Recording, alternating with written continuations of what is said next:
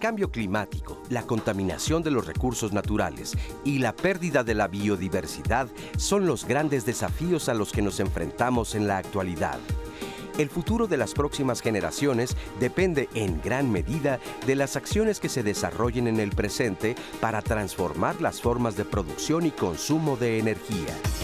Las escuelas solares son un ejemplo de generación de energía limpia y renovable la cual tiene un menor impacto sobre el medio ambiente. Además son espacios propicios para la reflexión y la puesta en práctica de estrategias de cuidado de los recursos naturales por parte de toda la comunidad educativa, así como de madres y padres de familia. Hoy, en Diálogos en Confianza conoceremos el proyecto Escuelas Solares, que se desarrolla en el estado de Puebla y que dota de paneles capaces de generar electricidad a partir de la luz solar a diversos planteles educativos. Sector nos lleva. Hola, ¿cómo están? Buenos días, bienvenidos. Gracias por acompañarnos en una emisión más de Diálogos, jueves aquí en Diálogos en Confianza en el 11 y queremos eh, que participen con nuestro tema acerca de las escuelas solares. La pregunta es si las conocen.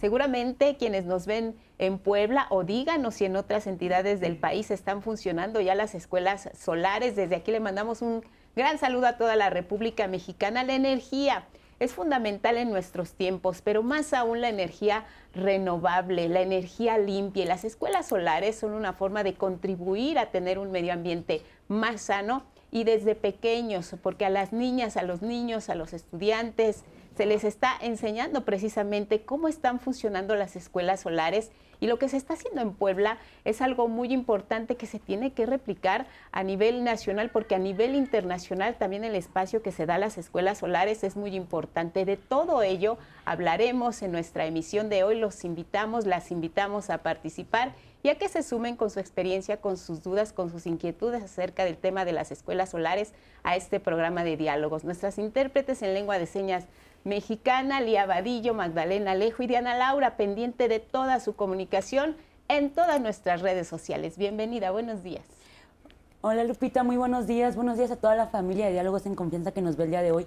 El cambio climático ya está aquí, entonces este proyecto que se desarrolla en el estado de Puebla de las escuelas solares es muy importante. Entonces todas las dudas que ustedes tengan al respecto de qué son o cómo funcionan o cómo ayudan al medio ambiente, por favor díganlas en las redes sociales, ya saben, estamos en Facebook, estamos en YouTube y nos pueden hablar al centro de contacto con la audiencia al 55 51 66 40 00 para resolver todas las dudas que tengan el día de hoy. Muchas gracias, gracias Diana y gracias a ustedes por su participación. Ya en redes nos están llegando sus inquietudes. Les presento a nuestro panel de invitados, invitada esta mañana, Rodrigo Grimaldo López. ¿Cómo estás? Bienvenido. muchas gracias, al contrario. Muchas gracias por el espacio. A nombre de nuestro gobernador Sergio Salomón y de nuestro secretario de Economía, Milo Barrera, damos las gracias a ti, a todo tu equipo. Y pues bueno, ahorita vamos a charlar un poco más de este importante proyecto que estamos eh, haciendo allá en el estado de Puebla.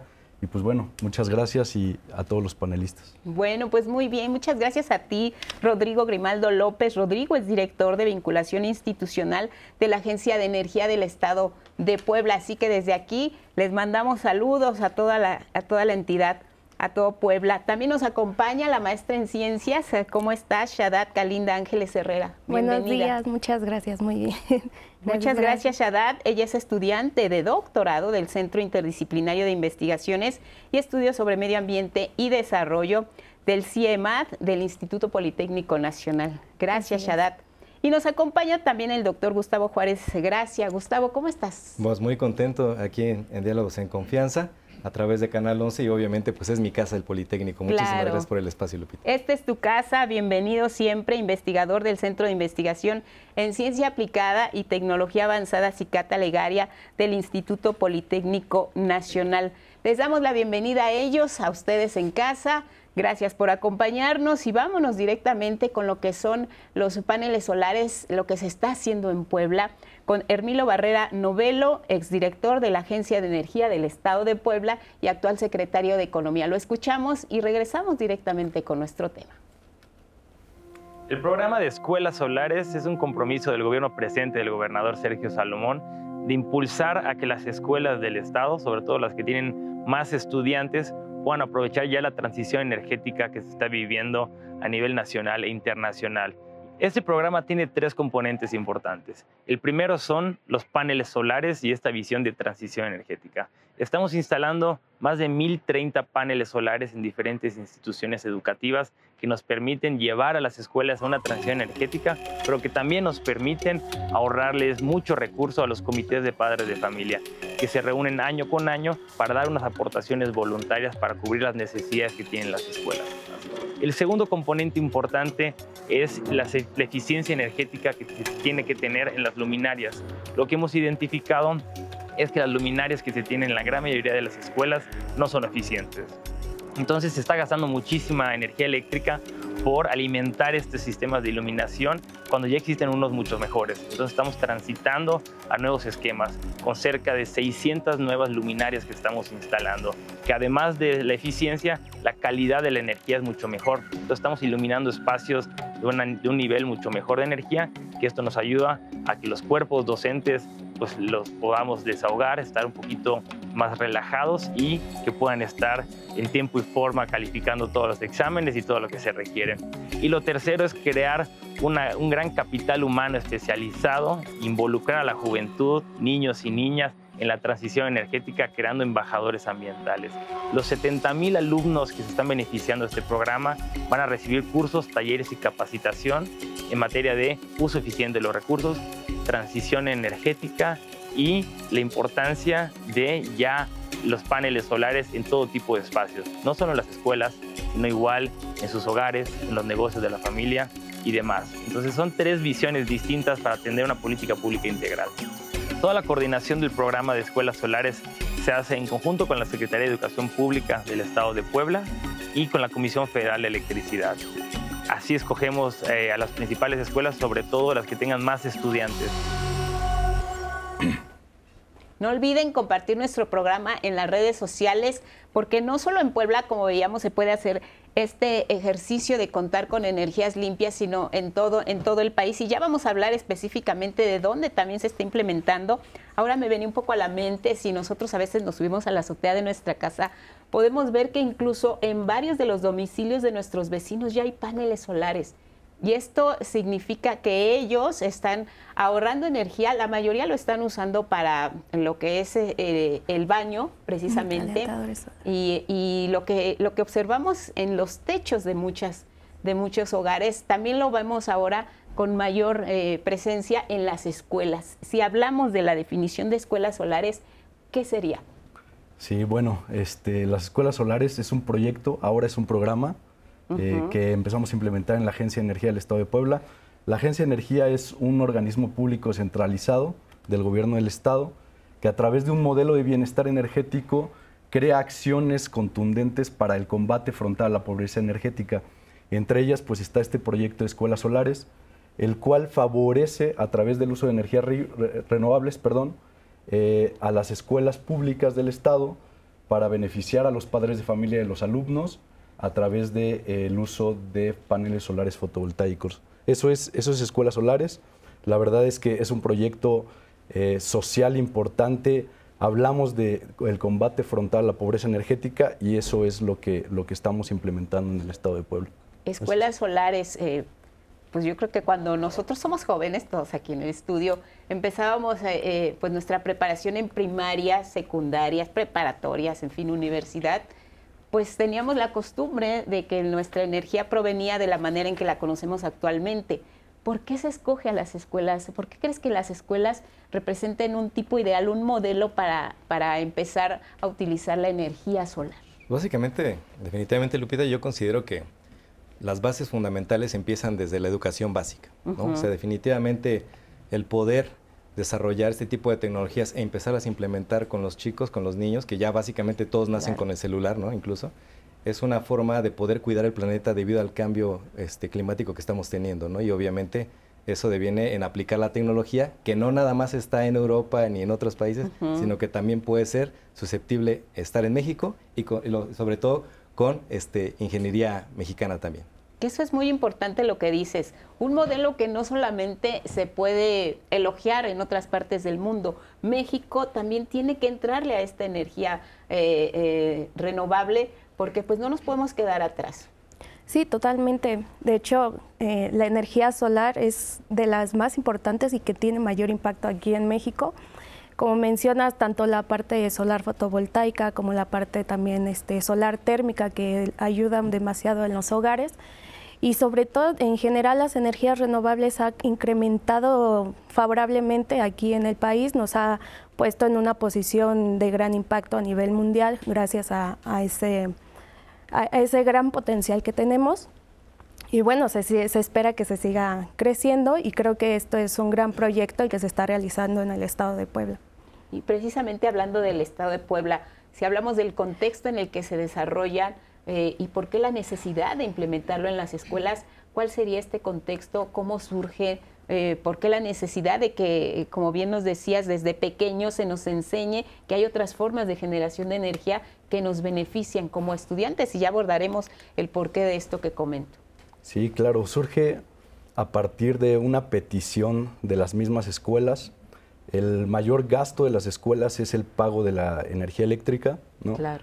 Y pues bueno, eh, año con año los, los, padres de familia se reúnen en un comité. Este comité este, eh, realiza aportaciones voluntarias, ¿no? económicas, para el pago de ciertos servicios. Y es ahí donde se nos acercan por esta necesidad. ¿no? Y pues bueno, hoy en día existen estas tecnologías que, que podemos aprovechar. El sol es la fuente más abundante de energía en el planeta. Y es gratis. Y es gratis. De hecho, eh, hay un dato interesante que dice que con un solo día de energía del sol ¿no? que llega a la Tierra podríamos suplir toda la necesidad de energía necesaria para toda la humanidad en un año. Entonces, es importante aprovechar esta tecnología que ha ido mejorando, ha ido eficientándose, ha ido reduciendo sus componentes contaminantes. Y pues bueno, de ahí surge escuelas solares, ¿no? Es un proyecto que la Agencia de Energía, ¿no? el gobierno del Estado, con una voluntad eh, muy fuerte de, transformar usando este tipo de tecnologías y mejorando la calidad de los, de las, y los poblanos, pues bueno, es que se implementa y nos dan esta encomienda. Eh, Milo, pues bueno, tiene una visión súper eh, fuerte, así le llamo al director general, es este buen compañero y amigo. Y pues bueno, al final se crea y se crea este proyecto para poder combatir estas necesidades energéticas en las personas que más lo necesitan. Y, bueno, qué mejor que es con nuestros estudiantes ¿no? y con nuestros niños y nuestras jóvenes, que después se convierten en embajadores y estos embajadores llevan esta información también a sus familias. ¿no? Y pues bueno, el ahorro económico es, es importante porque pues bueno, ese ahorro se puede eh, utilizar para mejorar otras condiciones de su mismo centro educativo. Fíjate qué interesante lo que dices, porque no nos ponemos a ver en, sí hacia dónde van, pues digamos, las cuotas escolares, ¿no? Eh, pero que gran parte de las cuotas se vayan en concepto de energía, del pago de energía de un plantel, pues nos hace eh, ver la necesidad de que con este tipo de proyectos se está haciendo un ahorro con lo que vamos a ver que se pueden destinar ya estos recursos a otro tipo de actividades para que la gente nos entienda eh, cómo le podemos explicar con ejemplos qué son las energías renovables. Sí, básicamente las energías renovables están muy enfocadas al uso de los elementos de la naturaleza como tal. Entonces, si bien es importante recalcar, Lupita, yo quiero recalcar que los paneles solares como tal no es que sean este, lo más actual al momento. La forma en cómo están construidos y la cantidad de energía que vierten es lo, es lo, es lo nuevo. Estos paneles solares ya empezaron casi desde la Segunda Guerra Mundial empezaron ocupándose en los satélites y demás. Lo novedoso ahora de esta energía es que la puedes aplicar para otro uso más doméstico. Y en ese sentido, el poder ocupar la energía del sol definitivamente pues es enriquecida, ¿no? Mientras esté el sol, el astrosol, vamos a tener esa cantidad de energía para poderla transformar de la energía calorífica o este, de luz a la parte eléctrica. ¿Y qué tanto ha contribuido, por ejemplo, eh, la tarea de, las instituciones de educación dedicadas precisamente a este tipo de ingenierías, a la exploración de energías renovables, como el Instituto Politécnico Nacional. ¿Cómo se ha logrado avanzar en cuestión tecnológica en lo que hoy es un panel, panel solar a diferencia de hace unos años? No, pues definitivamente mucha. Yo soy, siempre he sido partidario justamente el poder desarrollar tecnología propia. Realmente México tiene mucha capacidad, incluso en la parte intelectual desde los estudiantes que vienen desde incluso preescolar, puedo decir, pero generalmente en el caso del Politécnico eh, y otras instancias se han enfocado mucho a la parte del diseño, del análisis, a partir de ciertas teorías, sí, bien matemáticas, pero que de alguna manera llevan en conjunto a trabajar con otras instituciones para poder fabricar, en este caso, lo que son los paneles solares, que tiene tecnología que le llamamos semiconductores, ¿no? Y esos semiconductores, para que se entienda en la audiencia, básicamente son los chips que tienen dentro los, los mismos este, celulares.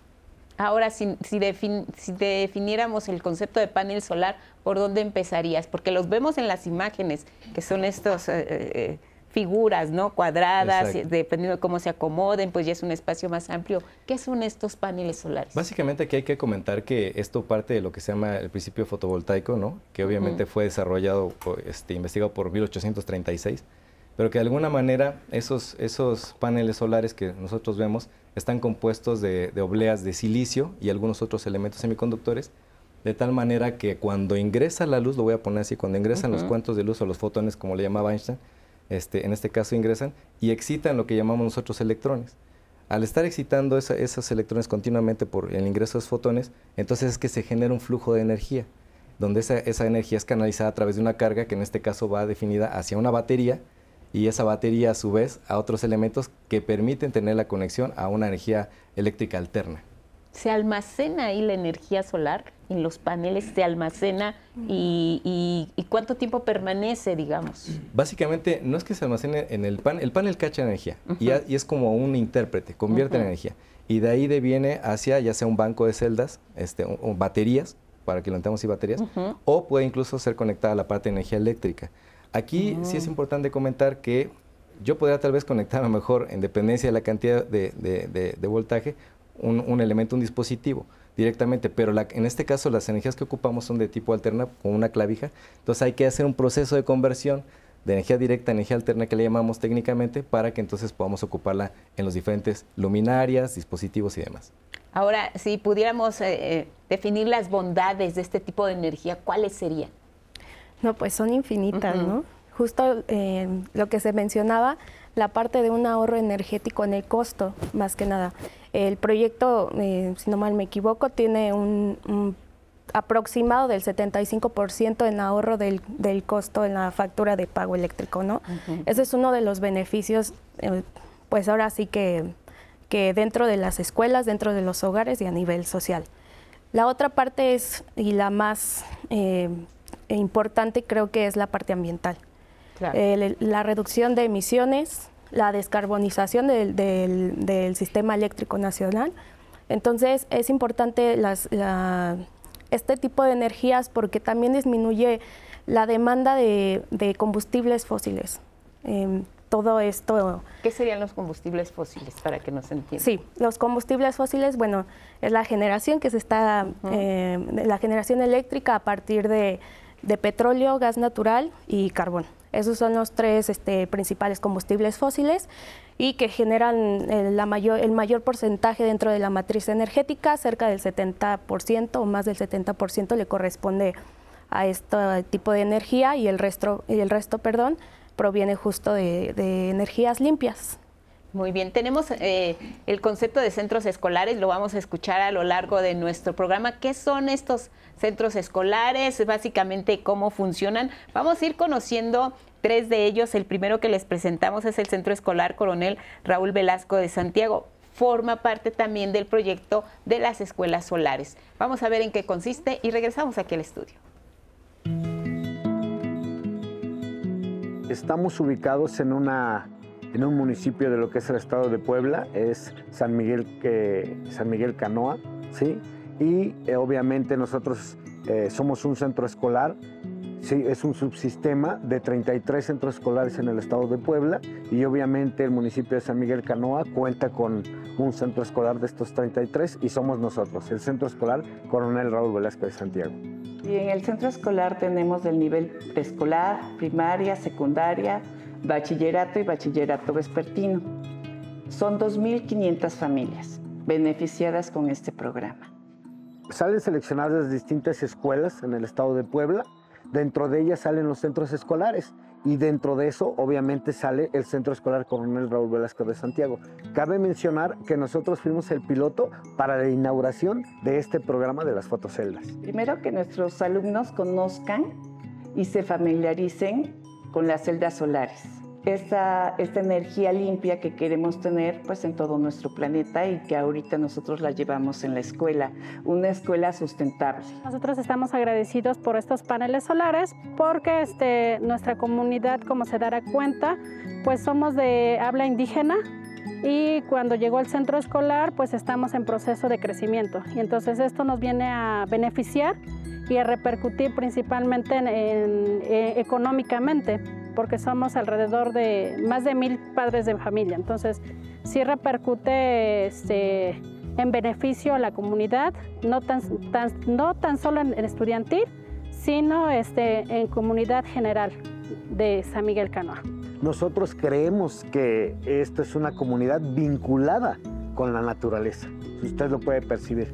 Entonces estamos vinculados precisamente con, con el medio ambiente y toda esta naturaleza esto es lo del mañana, ¿no? Entonces, la energía, la energía sustentable es, lo que viene, es, es, el ahorro de combustibles, además, además, porque todo esto es con una ayuda, eh, vaya, salud impecable, no tiene ni no corre uno ningún riesgo, ¿sí? no corre ningún riesgo y además eh, levanta el, ese interés en cada uno de nuestros alumnos, por ejemplo, a nivel bachillerato, para poder enfocarse en una carrera como una ingeniería. Ya no vamos a este, consumir tanto energía este, eh, eléctrica, ahorita ya es solar y este, qué mejor que los niños se interesen más que nada este, viendo esto, pues en, buscar y en conocer más sobre este, el cuidado del medio ambiente. Agradecer al gobierno del estado, al licenciado Sergio Salomón Céspedes y a nuestra secretaria de Educación, maestra Isabel Merlo Talavera, por permitir seguir con este proyecto. Muchas gracias. Como vemos, los centros escolares son un modelo único, importante y que nos permite o les permite a los estudiantes ingresar desde sus eh, primeros años de iniciación escolar, preescolar, primaria, secundaria hasta el bachillerato en un solo plantel tienen la posibilidad de cursar hasta su bachillerato y esto es muy importante porque la educación medioambiental continúa y la viven desde que son desde que son pequeños. Ahora en este centro en el que veíamos el Centro Coronel Raúl Velasco de Santiago, eh, ¿cómo se decide, por ejemplo, que este este centro escolar agrupe a varias escuelas o cómo se eligen a los planteles que van a participar en un proyecto como este? Sí, claro. Bueno, los centros escolares, como, como bien lo escuchamos, pues congregan la mayor cantidad de estudiantes, ¿no? Es un modelo único donde, donde van estudiantes que cursan desde preescolar hasta, hasta la preparatoria, ¿no? Hay centros escolares que tienen 2.000, como lo escuchamos, 2.000 alumnos, pero hay unos que tienen hasta 9.000, ¿no? Entonces, son los centros educativos públicos eh, más importantes del Estado, ¿no? que congregan la mayor cantidad de, de familias y de estudiantes ¿no? Y también se identifican eh, pues, cuestiones técnicas, ¿no? Espacios disponibles, eh, disponibilidad de la red. Ahí pues tenemos de aliado, eh, muy aliado principal, ahí es a CFE. Nos ha apoyado mucho en, desarrollar este proyecto, ¿no? CFE siempre está al pendiente y cuando hay un tipo de tecnología como esta que pueda aprovecharse para beneficiar a la población, pues bueno, este, se dio muy bien. Entonces se eligen a través de datos técnicos, ¿no? datos de, incluso de radiación solar, si es que hay espacios donde llega bien el sol, etcétera. Y pues bueno, también una necesidad importante y, el, tema del pago de, la energía eléctrica tiene mucha contribución. Ahí eh, el dato eh, que yo les quería dar es que más o menos eh, las escuelas pagan en un promedio el 40% de todo el gasto que tienen es destinado a la energía eléctrica. Entonces, ahorita, pues bueno, eh, los centros escolares es eh, el proyecto primordial, se van a atender 33 centros escolares, es el total, es el 100% de centros escolares del Estado. 33. 33, así es. Y pues bueno, dos escuelas, y pues bueno, esperemos que, y esa es la, la meta que este proyecto continúe. La voluntad es muy buena en nuestro gobierno, así es, eh, eh, en el Estado de Puebla. 33 centros escolares en 27 municipios, o sea, están abarcando prácticamente, como dices, una zona muy importante del estado, pero aquí yo creo que lo más importante es la posibilidad de que puedan funcionar y de qué manera, porque me surge la duda, si hay alumnos desde preescolar hasta bachillerato o preparatoria, eh, ¿Cómo es? ¿Hay un edificio para cada nivel educativo o cómo se distribuye precisamente a la población estudiantil dentro de un centro escolar? Pues bueno, hay diferentes eh, tipos de centros escolares. La verdad es que no todos son iguales. Son muy grandes, ¿no? Este, sí, sí se distribuyen como por zonas. Sin embargo, eh, todos comparten un mismo centro, un mismo lugar donde conviven, ¿no? Donde se reúnen entre familias, porque pues bueno, a veces tienes a tu hermano más grande en prepa, etcétera. Y pues bueno, el beneficio es para todo el centro escolar, ¿no? Eh, no importa en qué edificio eh, pongamos los paneles, así es, el beneficio es para, para todo el centro escolar y ahí es donde, donde viene el, el, beneficio y el impacto positivo para todas las familias, porque el ahorro es para todos los niveles educativos del centro escolar. Así es. Muy bien, pues con ese comentario nos vamos a la pausa. ¿Qué son las escuelas solares? Volvemos a diálogos.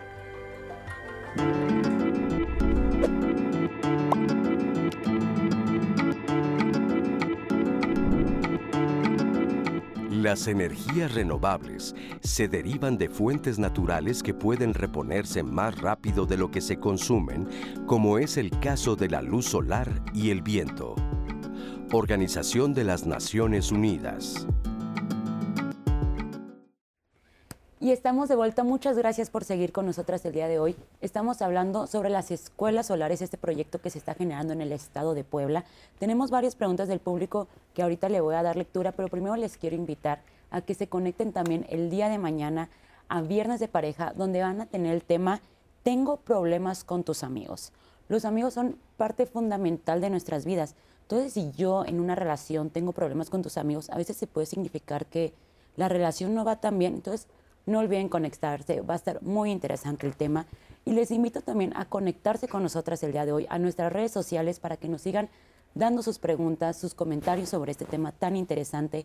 O recuerden que nos pueden marcar al centro de contacto con la audiencia al 55 51 66 4000 o recuerden que también pueden verla el programa de hoy en la aplicación del 11, en 11 más, donde pueden ver la programación de ahorita, todos los programas de diálogos que hemos tenido o toda la programación que ustedes quieran ver de Canal 11.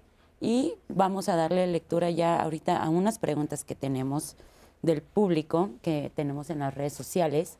Luz Vázquez, ella nos dice, buenos días, excelentes programas. Considero que es un tema muy interesante y saber de qué se trata. Muchas gracias, Luz, por tu comentario. Ofelia Chávez nos dice, hace 40 años en la CFE ya trabajábamos en los proyectos de retirar energías fósiles. La energía a partir de carbón es muy alta y es un hecho que la energía solar tiene un costo alto a corto plazo, pero es rentable a mediano plazo. En el caso de la energía eólica, depende mucho del viento y realmente se genera poca energía. Muchas gracias, Ofelia, por tu comentario. Pentimento de Bris nos comenta que si este proyecto es solo para escuelas o se puede aplicar a centros deportivos o centros de salud o incluso negocios. Adriana Rovirosa García dice, solo una pregunta, ¿qué pasa cuando hay días nublados y lluviosos? ¿La energía sigue siendo la misma o cambia? Muchas gracias. Muchas gracias Adriana a ti por las preguntas que nos estás haciendo en nuestras redes. Eugenia Torres, ella pregunta, que si después del tiempo útil de las fotoceldas, ¿a dónde se van? Gustavo Zarate, muy buenos días. No conocía este proyecto y me parece excelente, porque hay muchas escuelas que tienen espacios grandes que podrían tener paneles solares. ¿Va a llegar este proyecto a otras escuelas fuera de Puebla? Y Mario Céspedes nos dice, ¿es cara esta tecnología? ¿Los paneles no contaminan al momento de elaborarlos? Y en YouTube nos pregunta Karen MG, en Puebla, ¿qué tanto puede llegar a afectar la caída de ceniza del Popocatépetl en los paneles? Ahorita vamos a contestar las preguntas que nos están haciendo en el público, pero vamos a conocer otro de los centros escolares que se encuentran ahí en Puebla. Vamos a conocer el de Manuel Bartlett Díaz, el cual forma parte de este proyecto. Vamos a escuchar. Nuestro modelo de este centro escolar Es un modelo innovador eh, de espacios abiertos en, todo, en todos los edificios o aulas didácticas. Este modelo fue adquirido eh, de un modelo francés donde se, trabajan en espacios abiertos diferentes metodologías para desarrollar otro tipo de habilidades en los niños. Este modelo educativo ha sido beneficiado con la colocación de 120 paneles solares que están colocados estratégicamente en el nivel de secundaria y que, que le, da energía, le da energía a más de 40 edificios o aulas didácticas. Ahora en cada aula didáctica se, nos apropiamos más de los eh, aparatos eléctricos, tecnológicos, para que nos ayuden en el aprendizaje de, los niños. Con eso vamos a poder utilizar más seguido los equipos, como por ejemplo proyectores, computadoras o las luces dejarlas encendidas. Antes nos limitábamos mucho con las luces y ahora ya podemos encender las luminarias que necesitamos para ver mejor. El beneficio que hoy con el programa de escuelas solares en la colocación de estos 120 paneles solares, pues reduce, reduce casi el 70-80% de, del consumo de energía que nosotros utilizábamos. Por el tipo de instalaciones, las celdas solares son un beneficio directo. Simple y sencillamente el empleo de tecnología utilizado hasta la fecha demanda consumo de energía eléctrica. Y el hecho de que se implemente el uso de paneles solares tiene un beneficio directo sobre todo en los costos de facturación. Pero para nosotros, por ejemplo, esos ingresos que antes eran para la luz o otro, otro tipo de cosas, em, ahora se pueden usar como para materiales didácticos o proyectos. Por ejemplo, en mi caso, em, estoy en un proyecto de radio y se está haciendo la producción más bien de una cabina. Entonces, esos ingresos pueden estar ahí, ¿no? Reflejados justamente en aquello que necesitamos o nos puede ayudar.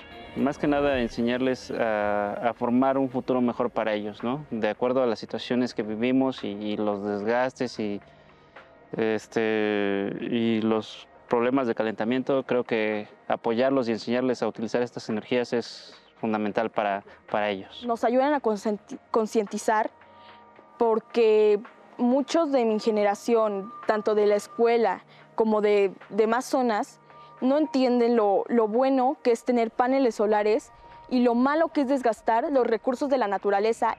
Siento que es un proyecto muy bueno y pues ojalá que se siga dando más adelante, no solo en el Estado, sino en todo el país. Principalmente agradezco a nombre de toda la comunidad educativa a nuestro gobernador, Sergio Salomón Céspedes Peregrina, por todo su apoyo. También quisiera agradecer eh, toda esta gestión que se ha realizado durante estos meses por parte de nuestra secretaria de Educación, la ciudadana María Isabel Merlo Talavera, y en especial también eh, con un afectuoso cariño a nuestra directora de centros escolares, la doctora Carla Martínez. Pues nos sumamos a este saludo y agradecimiento a todo el personal que trabaja en los centros escolares y es muy gratificante ver cómo los hijos eh, eh, hacen que sus papás también se involucren directamente en la manera en que están funcionando sus planteles. Lo que veíamos, 120 paneles solares, en este caso del centro Manuel Bartlett eh, allá en Puebla, Manuel Bartlett Díaz, dan energía a 40 edificios. Imagínense la importancia, 40 edificios en aulas didácticas. Lo que decías, pueden estar instalados en uno de los edificios donde se imparte el nivel de secundario o bachillerato, pero el beneficio es para todo el centro escolar. Y me gustó mucho el comentario de la estudiante que decía, otros, en otras generaciones, pues no teníamos la conciencia y ahora es muy importante despertar esta conciencia por el medio ambiente. ¿Qué tan accesible puede ser eh, hablar de estos temas de conciencia en materia de medio ambiente con un ejemplo como los paneles solares entre los jóvenes? Porque a veces podemos pensar que son apáticos a este tipo de, temas. Ellos son, muchas veces decimos, el futuro, ¿no? Y el mundo que les vamos a dejar, pues eh, tiene que ser un mundo mejor y el cuidado del medio ambiente es fundamental en esta tarea, ¿no? Sí, exactamente. Hay algo que, me gusta resaltar mucho, que es el la educación es el principal fuente de desarrollo del país. Si tú les ofreces una buena educación, pues el futuro, justo esos, esos estudiantes van a ser justamente el futuro, pero con potencial. Entonces, si desde, desde un inicio tú les inculcas esa educación ambiental, ellos van a tener esos ideales y van a tener conciencia y van a, fomentar a que se generen nuevos, mm, nuevos nuevas actividades o nuevas estrategias en pro del ambiente. Entonces es muy indispensable. Con este tipo de, energías renovables, ¿qué, hay, ¿hay manera de revertir el daño que se está causando al medio ambiente o ya es inevitable? Hay una parte que ya es irreversible los daños, pero hay algo que es muy importante también que estamos disminuyendo. Se puede disminuir y se pueden evitar justo impactos todavía más graves. Entonces, usar este tipo de tecnologías renovables justo disminuye en gran, en gran cantidad las emisiones principalmente de gases de efecto invernadero, que son las ocasionadas por la quema de combustibles fósiles. Y en el caso específico, por ejemplo, de un centro escolar o de una escuela, ¿cómo puede disminuir el impacto ambiental de ese plantel eh, eh, con el uso de los paneles solares? ¿Cómo se vería reflejado en el medio ambiente el uso de los paneles solares?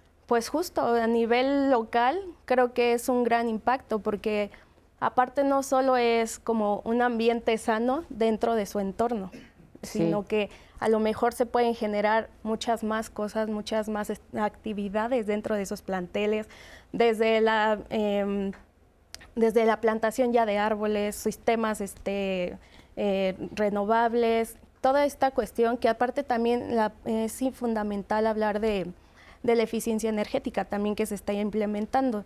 Tecnologías de iluminación que, que no, exactamente, que no no consumen tanta electricidad, sino la, reducen. Entonces, esos también son factores muy importantes. Le damos salida a las preguntas, si les parece, las inquietudes del público. Les agradecemos mucho su participación en este tema que podría parecer un poco complicado, pero créanme que a todos nos beneficia el conocer más acerca de cómo funcionan los paneles solares. Una de, de las preguntas que nos repitieron fue el costo, el costo de eh, implementar este tipo de energías.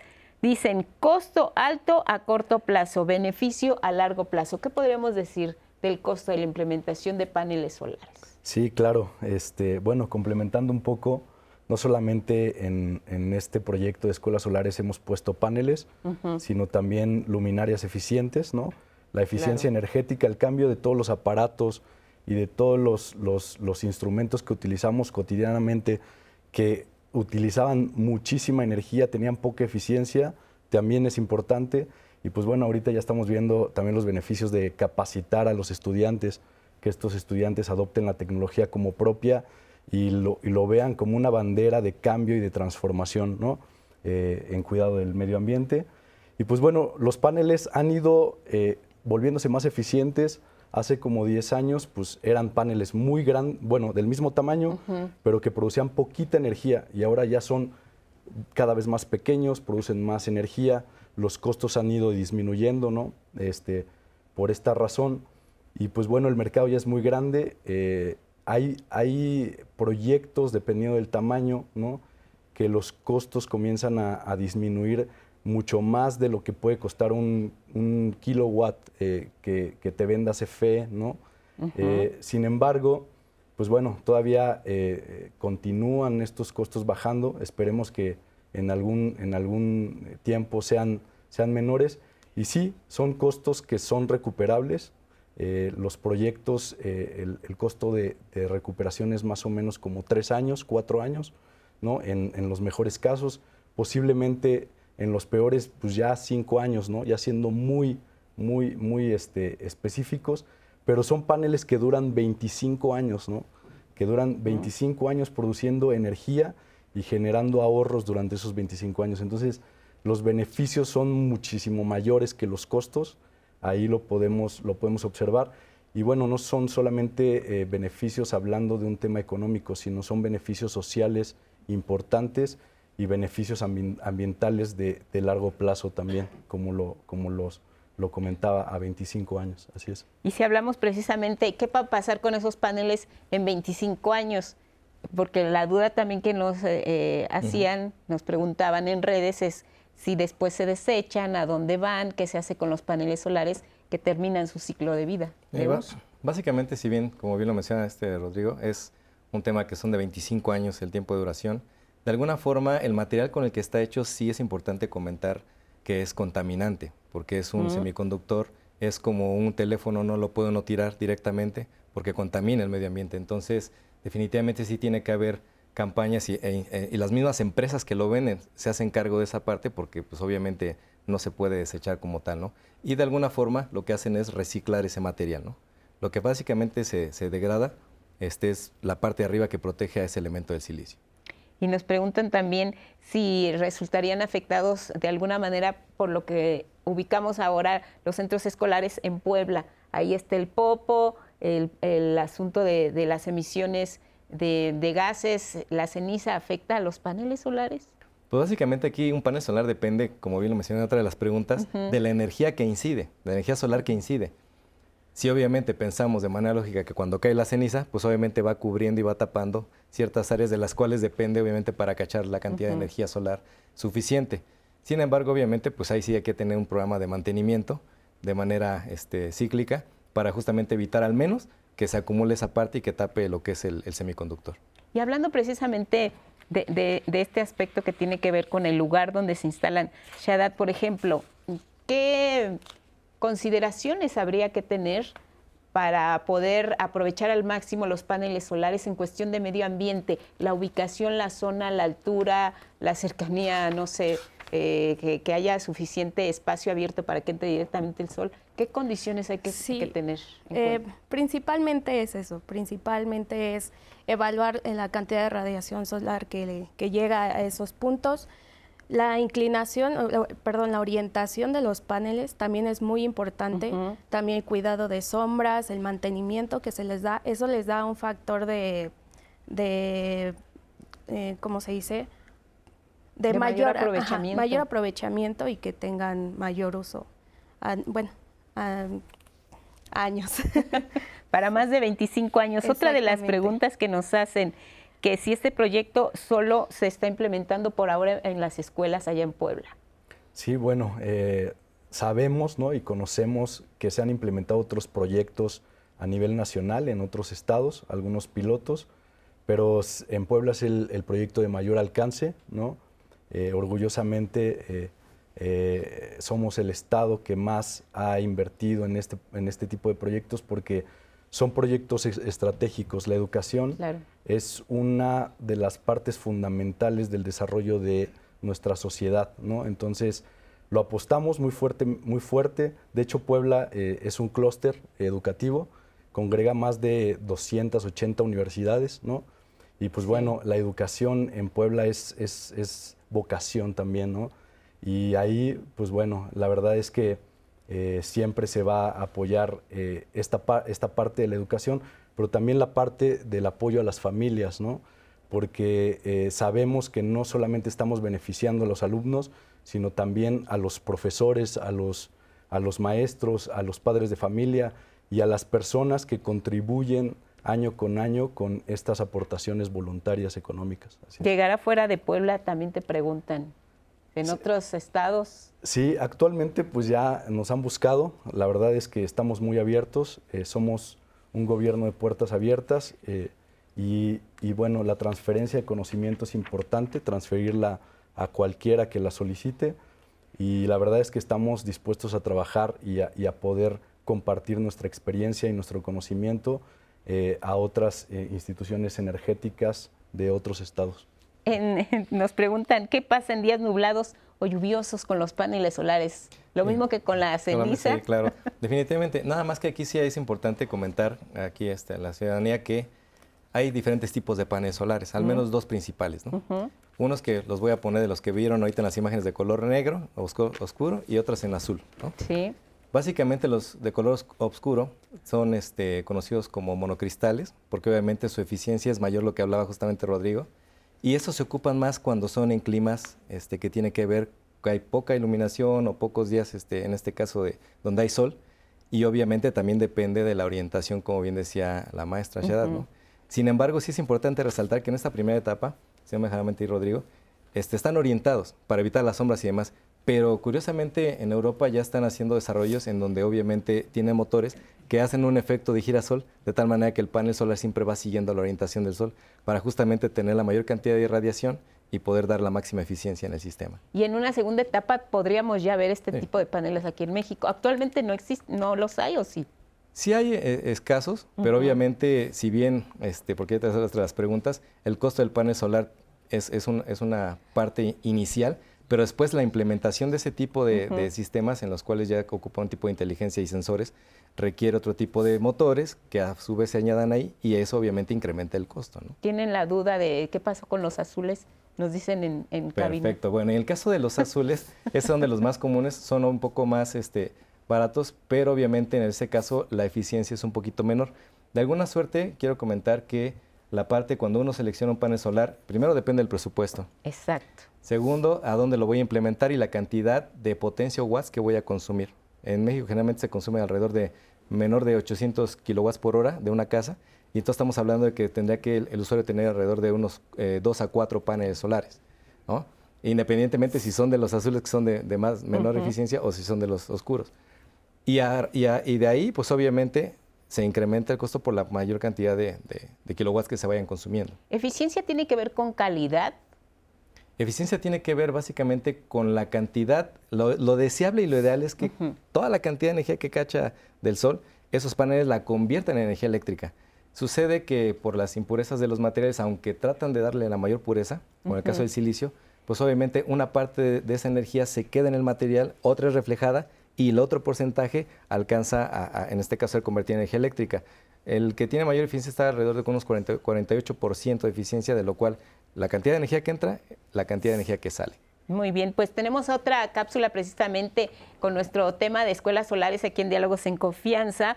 Tiene que ver con el centro escolar Doctor Alfredo Tosqui Fernández de Lara bajo la misma modalidad, conocer cómo opera, cuántos paneles solares tiene, cómo funciona y el beneficio que está trayendo a la comunidad escolar en este caso. Lo vemos y regresamos.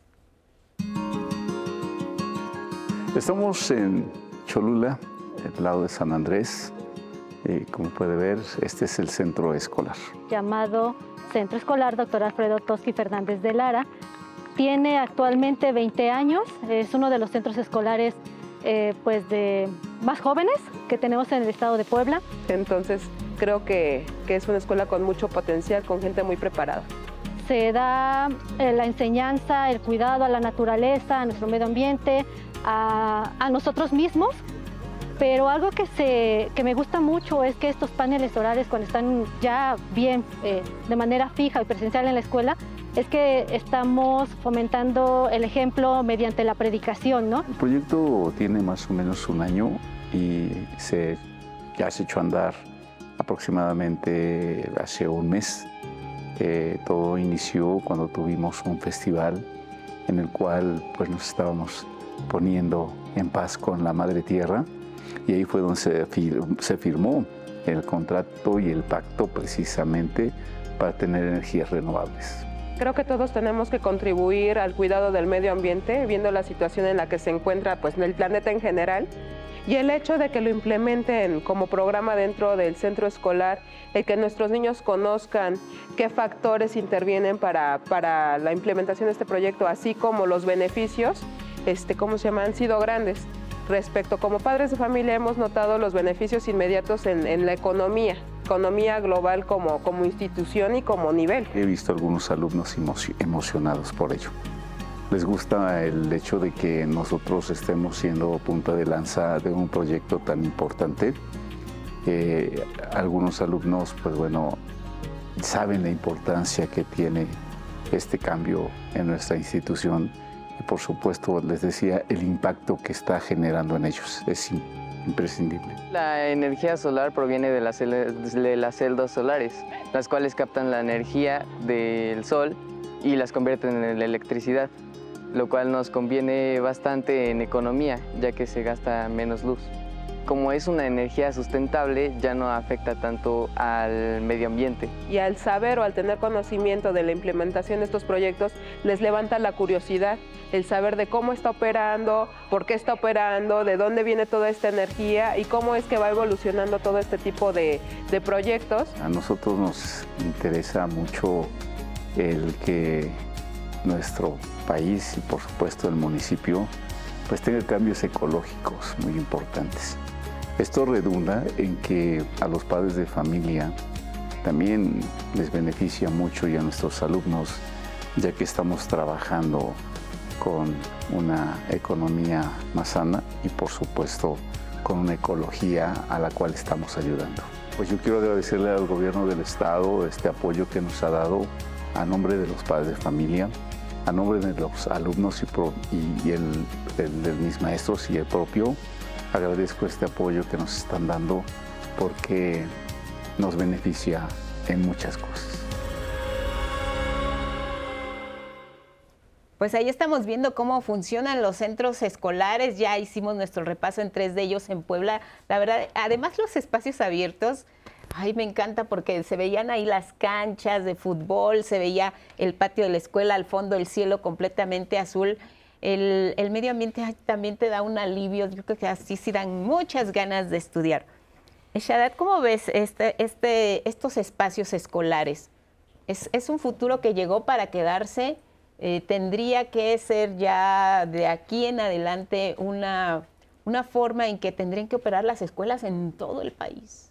Totalmente, eh, totalmente llegó para quedarse y debe ser el futuro. Una también de las cosas importantes es justo la tecnología e innovación dentro de las escuelas, dentro de las universidades. Entonces, hablando de ese aspecto, también es implementar, innovar y crear más centros así sustentables y ambientalmente porque además vemos que, que, la demanda de energía también está aumentando dentro de los espacios escolares. Exacto. Cuando antes se había pensado que cada alumno podría llevar su propio dispositivo, su propia computadora, ahora vemos que incluso con, esta, eh, con este esquema de los paneles solares se puede contar con más computadoras, el acceso a más eh, tecnología. Entonces, también este modelo educativo está cambiando y se tiene que adaptar a la nueva forma de manejar las energías renovables. Tienen que ir de la mano, vamos, ¿no? Sí, eh, de hecho igual es, ahí es donde entra también la eficiencia energética. Eh, pues la energía siempre va a ser más demandante. Eh, no por nada es la primera actividad también que es el principal desarrollo del país, tanto en la parte económica, social, en todos los aspectos. Entonces, sí es indispensable también buscar eh, métodos donde se reduzca ese consumo y, y justo la eficiencia. La eficiencia. Y precisamente vamos a hablar después de la pausa de cuál es el ahorro ya reflejado en los recibos de luz de los planteles allá en Puebla. Volvemos con el tema.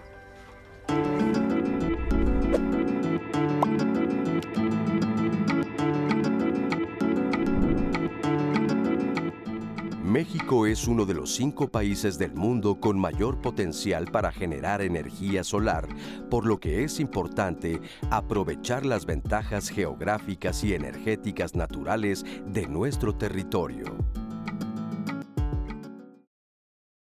Regresamos esta mañana aquí a Diálogos en Confianza. Estamos hablando de las escuelas solares y compartimos con ustedes antes de, la pausa que vamos a ir revisando ya en los hechos cómo se está viendo el beneficio de la implementación de los paneles como una forma de energía renovable.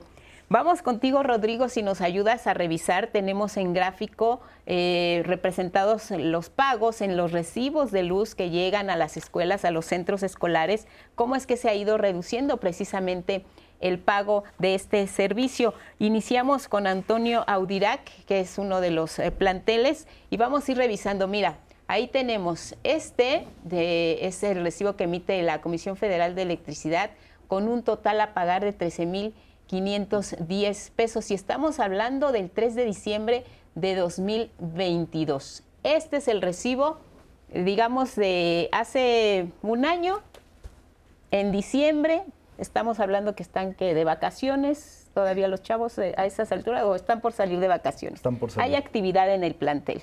Se usa, digamos, al 100% toda la infraestructura, incluida la energía. Anótenlo, 3 de diciembre del 2022, 13.510 pesos. Y vamos ahora a revisar este. Ahí está. 30 de septiembre de 2023, recién el mes anterior, Estamos eh, pues con los eh, estudiantes ya entrando en forma, regresando de vacaciones y este es el costo, 50 pesos. Es real, es real. Es real, sí, claro.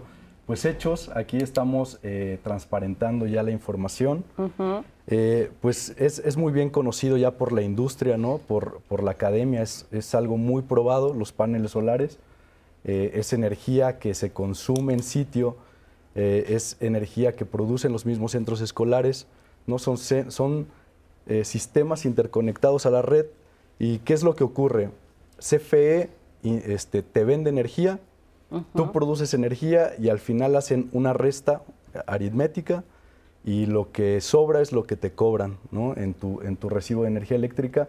Podemos ver aquí, eh, y bueno, este, eh, se hizo todo un análisis para determinar cuál era la capacidad eh, este, necesaria para poder reducir estos paneles, estos centros escolares, el consumo de estos centros escolares al mínimo, ¿no? Para poder ahorrar Ahorita podemos ver eh, que es más del 90%, ¿no?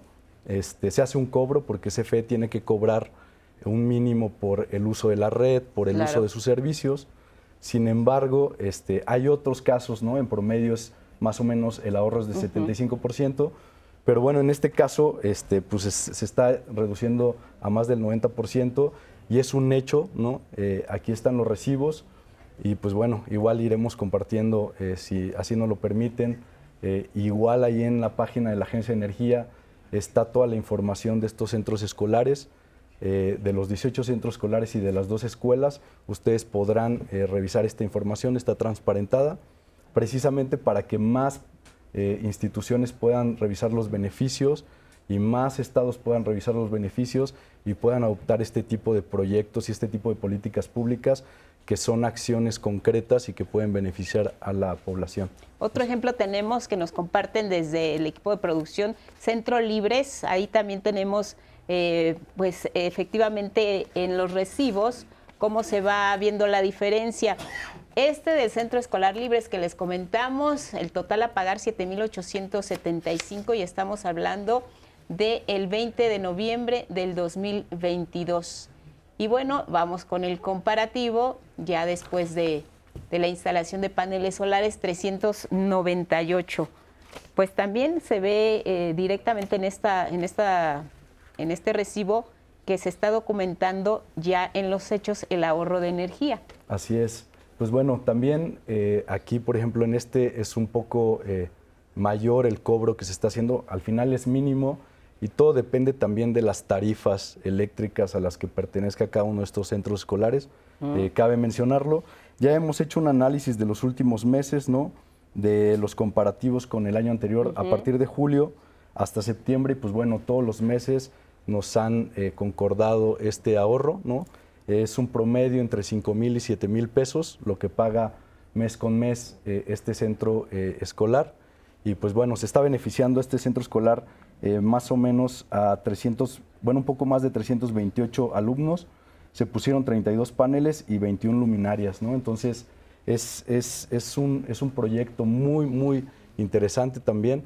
Y bueno, todos los, todos los, este, todos los centros escolares están teniendo estos beneficios. Eh, en promedio es el 75% de ahorro, entonces eh, ya no nos va a dar tiempo de poner muchos más, pero bueno, toda esta información la vamos a transparentar y está transparentada ahí en la, en la página de la Agencia de Energía. 33 centros escolares en 27 municipios. Así es, es. lo que, es la meta. Así es. Muy bien, tenemos eh, algunas eh, preguntas, Diana. Sí, Lupi, de hecho tengo preguntas para, unas par de preguntas para Rodrigo que tienen dudas sobre los paneles. Sara Ramírez pregunta si el centro escolar hace la inversión o cómo adquieren estas celdas. Sí, claro. Pues bueno, es una inversión que ha hecho el gobierno del estado eh, a través de la Agencia de Energía eh, es, es, un, es un apoyo económico, se ha generado un convenio y estos paneles solares se les cede a los centros escolares, ellos tienen que adquirir una responsabilidad ahí del mantenimiento, se les da toda una capacitación, el mantenimiento total es mínimo, se limpian con agua, sin ningún tipo de, químico o de jabón, eh, en promedio dos veces al año, ¿no? Eso tiene que ver con, lo, con a veces si hay un eh, evento climatológico como el, tema de la ceniza, pues bueno, se tiene que limpiar un poquito más, pero sí es una inversión totalmente del Estado de Puebla, del gobierno del Estado, del gobernador Sergio Salomón, y pues bueno, es en beneficio de estos centros escolares de educación pública, ¿no? cabe recalcarlo otra vez. Así es. Muchas gracias. Tengo una llamada de Juan Francisco Meso Solís que nos dice, ¿cada cuánto tiempo se les tiene que dar mantenimiento a los paneles solares? Qué bueno que se, hacen, que se hacen este tipo de programas para difundir más el uso de paneles solares. Muchas gracias, Juan Francisco Meso, por tu llamada. Entonces, ¿cada cuánto tiempo se les da mantenimiento? Juan Francisco, ¿qué le decimos a Juan Francisco? Pues ¿También se invierte? se, tiene que invertir otra cantidad para el mantenimiento? ¿O pues es parte de? Una parte es el mantenimiento, como mencionaba Rodrigo, de, lo que es la superficie del panel solar. Pero hay que recordar que también el panel solar depende de otros elementos electrónicos que justamente eh, proveen en la parte de la energía eléctrica para la que es la institución, en este caso del, centro educativo. Y esos también eventualmente tienen que requerir un mantenimiento preventivo o correctivo en su caso, ¿no? Muy bien. Carlos Martínez también nos marcó y nos pregunta que si de qué forma se difunde a la población el uso de estas energías renovables y de los paneles solares que tienen. Sí, bueno, eh, podemos hablar del gobierno del Estado de Puebla. Tenemos campañas, ¿no? Incluso tenemos a través del pilar de descarbonización de la industria y las economías y de la población, llevamos a cabo capacitaciones constantes. Estas capacitaciones lo que lo que, lo que ayudan es a que la industria, la gente, el gobierno, las asociaciones, ¿no? Y las personas en general pues puedan conocer de las tecnologías limpias y puedan saber que no son tecnologías muy caras o que están fuera de, su alcance, ¿no? Y que posiblemente puedan ser beneficiados con los ahorros económicos, que puedan ser beneficiado el planeta con eh, dejar de, de emitir emisiones y pues bueno, estas capacitaciones las hacemos constantemente. Este, siempre estamos también en redes sociales, síganos, eh, difundiendo información al respecto, ¿no? Y siempre respondiendo todas las preguntas sobre, sobre eh, cualquier tipo de, información requerida. Y pues bueno, eh, también existen muchas instituciones a nivel nacional como la Comisión Nacional para el Uso Eficiente de la Energía, el Instituto Politécnico Nacional, que también tiene proyectos importantes y siempre está difundiendo a través de estos, de estos programas.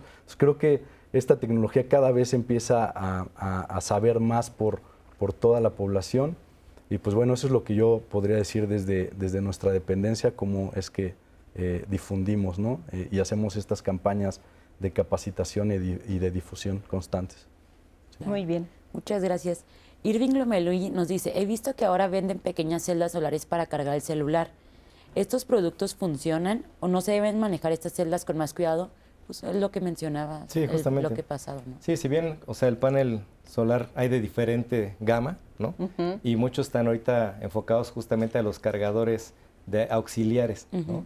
Entonces, a nosotros lo podemos poner, no hay ningún problema, o sea, obviamente, pues el tema principal es de que no se abra el sistema donde obviamente lleva una una batería y esa batería obviamente tiene, generalmente son de, material de litio o de cadmio y obviamente eso sí puede ser dañino, pero el hecho de que lo ocupen con ese panel, sin problema lo pueden hacer bajo el uso de las condiciones de fabricante. Y ahora, ¿cómo podríamos saber que estamos adquiriendo un buen producto, una buena... Si le vamos a invertir, por ejemplo, a, un eh, panel solar, eh, ¿cómo saber que, que es el, que está bajo la norma? que no es eh, un material que no nos va a dar el rendimiento que esperamos. ¿Hay eh, alguna manera de saberlo? Básicamente igual este, hay diferentes compañías que están certificadas, lo que platicamos este, con Rodrigo. y, obviamente hay una lista desde los primeros, este, que generalmente son de asiáticos, hasta los canadienses, ¿no? que son obviamente, todas esas empresas generalmente ya tienen certificación y obviamente pues es, es confiable en ese sentido el poder hacer la inversión. Ahora, ¿de qué va a depender? Bueno, pues principalmente de, del tema de que hacia qué lo voy a ocupar, porque justamente va la dependencia de lo que mencionábamos anteriormente, la carga, qué tanto le voy a demandar a la celda solar para entonces poder energizar todo, todo el sistema, ¿no? que en este caso hablamos de las instituciones. Muy bien. Diana. Y una última pregunta que tenemos aquí es de Carla Fernández, que ella tiene la duda de cómo se elaboran los paneles solares y si los pueden colocar en sus hogares. Básicamente, parte de la elaboración es, una, es un proceso que no se hace de manera al aire libre. Obviamente, como mencionaba, el material del silicio es igual peligroso, es tóxico. Entonces, digamos que así, como en este tema se hace a través de, cuartos limpios, en donde básicamente lo que se hace es crecer ese sustrato a través de diferentes técnicas, vamos a ponerlas de manera general, y de alguna forma van conformando lo que son por obleas o que le llamamos celdas, lo que conforma un panel solar. Está conformado entre columnas y lo que son renglones y obviamente cada celda tiene un objetivo en particular de crecimiento y obviamente en dependencia de la técnica es el costo que va a tener a final de cuentas el panel solar.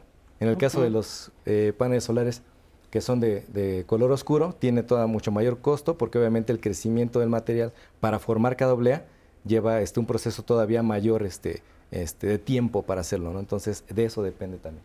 Ahora hemos hablado de, de los paneles solares, pero no son la única forma de energía limpia y renovable. Hay otras formas de energía limpia y renovable. Claro, por supuesto. Está, y que justo también es un factor muy importante el estado de Puebla, como muchos otros, como es el estado también de Oaxaca, de Sonora, que están implementando tecnología también a partir de, generación em, este, eólica.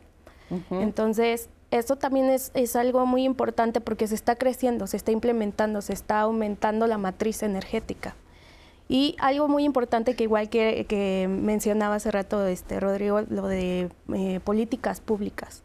Es algo muy importante también porque de ahí, de ahí sobresalen muchos proyectos, de ahí sobresale que se implementen más eh, este tipo de tecnologías y bueno, todo en cuestión a la transición energética qué es lo que queremos, justo la descarbonización del sector, qué es lo que queremos y buscamos que se aumente el porcentaje de, las energías eh, renovables, energías limpias eh, y, disminuir el porcentaje de, combustibles fósiles. ¿Qué tanto están eh, las empresas comprometidas precisamente a hacer esta transición, a hacer este cambio de aprovechar las energías renovables, es decir, la energía eólica, el viento en Oaxaca, vemos estos enormes molinos que se ven en los espacios abiertos y, hay la disposición también, eh, o les ha costado mucho trabajo a quienes están a favor del medio ambiente y, al uso de estas energías, el cambiar ese chip de que es necesario ya implementar estas energías, como decías, llegaron para quedarse y ya están aquí, hay que aprovecharlas.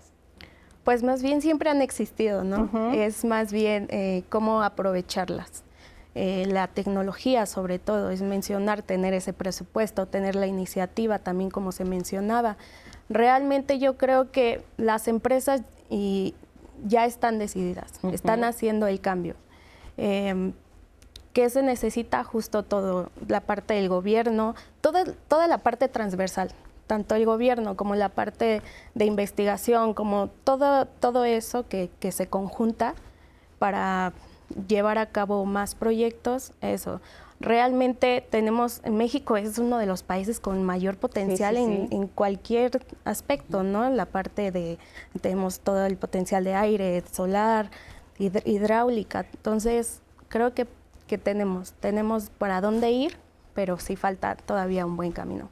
Por ejemplo, estábamos eh, también escuchando que la, implementación de los paneles solares eh, ha tenido una labor fundamental en las zonas alejadas donde quizá la CFE no tiene la posibilidad de llegar en estos espacios donde pues sí se necesita una escuela, sí se necesita un hospital, sí se necesitan otro tipo de servicios. Entonces la energía no renovable, este, eh, la energía renovable, perdón, es la que nos va a permitir eh, tener el acceso y dotar de, de, servicios también y ampliar la infraestructura en muchos lugares, ¿no? Sí, y esa es una de las ventajas justo de la energía solar, porque es muy versátil. Muy versátil. Puede ser conectada a la red o puede ser autónoma. Entonces, eso es uno de los factores también principales.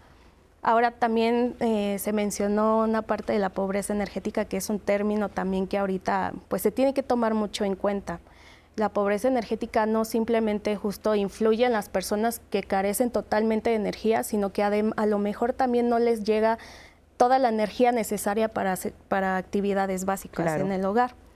Entonces justo ahí influye mucho que son zonas muy marginadas, muy alejadas de las redes, no hay presupuesto para, para eh, agrandar el sistema eléctrico en cuestión a las redes de distribución de energía entonces también por ahí hay mucho, mucho que, mucho, que trabajar y pues también influye mucho la inversión.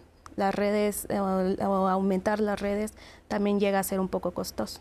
La infraestructura que a veces nos está faltando. Pero lo que tú decías es muy importante, es cuestión de voluntad política. Cuando se toman las decisiones por parte de quienes tienen ese poder de decir vamos con este proyecto, es solo cuestión de voluntad política. Los recursos al momento en que un proyecto es viable se, se pueden recuperar o se pueden obtener, ¿no?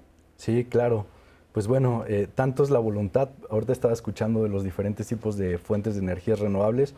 Puebla es el único estado a nivel nacional que, tiene, que produce su energía a través de cinco diferentes tipos de fuentes de energía renovables.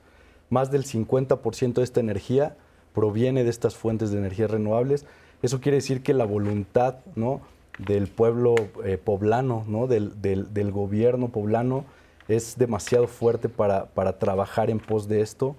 Eh, pero también se necesita la, la, voluntad de todas las autoridades, ¿no? Claro. De la sociedad también, porque pues no es, a veces no es muy fácil llegar con esta tecnología porque uh -huh. las comunidades no conocen de esta tecnología, hay que también capacitar, hay que informar, ¿no? Y también la voluntad eh, eh, de, la iniciativa privada, ¿no? Cabe resaltar que en Puebla pues también se hace una alianza de triple, triple hélice, perdón, para poder lle llevar estos proyectos a más, ¿no? a más comunidades, a más proyectos sociales de innovación, de desarrollo tecnológico. Entonces, sí se necesita voluntad de todas las partes para que esto se dé, pero principalmente en estos casos, por ejemplo, en este proyecto, pues la voluntad en Puebla se nota demasiado. Y, y se ha hablas, eh, por ejemplo, de, de, triple alianza, ¿quiénes participan? ¿Gobierno, iniciativa privada? Y academia. Y la academia. Así es. En este caso. Bueno, pues tenemos más eh, sobre eh, las escuelas solares y vamos con los testimonios de maestros que son precisamente los que están recibiendo este, este beneficio. Ellos cómo ven que el uso que se les da precisamente este tipo de, energías está funcionando dentro de los planteles, maestros, alumnos, padres de familia, en fin, una serie de testimoniales sobre las bondades de las escuelas solares. Nosotros sabemos que el principal proveedor de energía es el sol. Esa energía es muy alta, pero no es bien aprovechada. Pero gracias a, la, a la nueva tecnología, como son las celdas solares, nosotros vamos a tener mucho ahorro energético y disminuir el calentamiento global. De verdad que es un gran reto. Eh, primero que los niños reflexionen acerca de cómo estamos viviendo y cómo tenemos nuestro medio ambiente.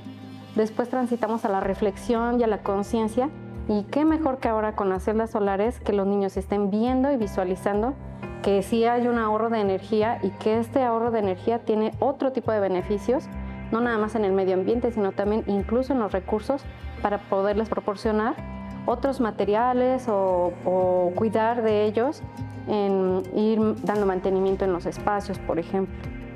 Eh, para los padres de familia va a ser un gran impacto porque va ese, ese recurso que ellos donan como una cuota a la inscripción se va a aprovechar mejor porque al disminuir los costos de energía, como es el pago de luz, nosotros vamos a poder aprovechar ese dinero para otros recursos en beneficio de los estudiantes.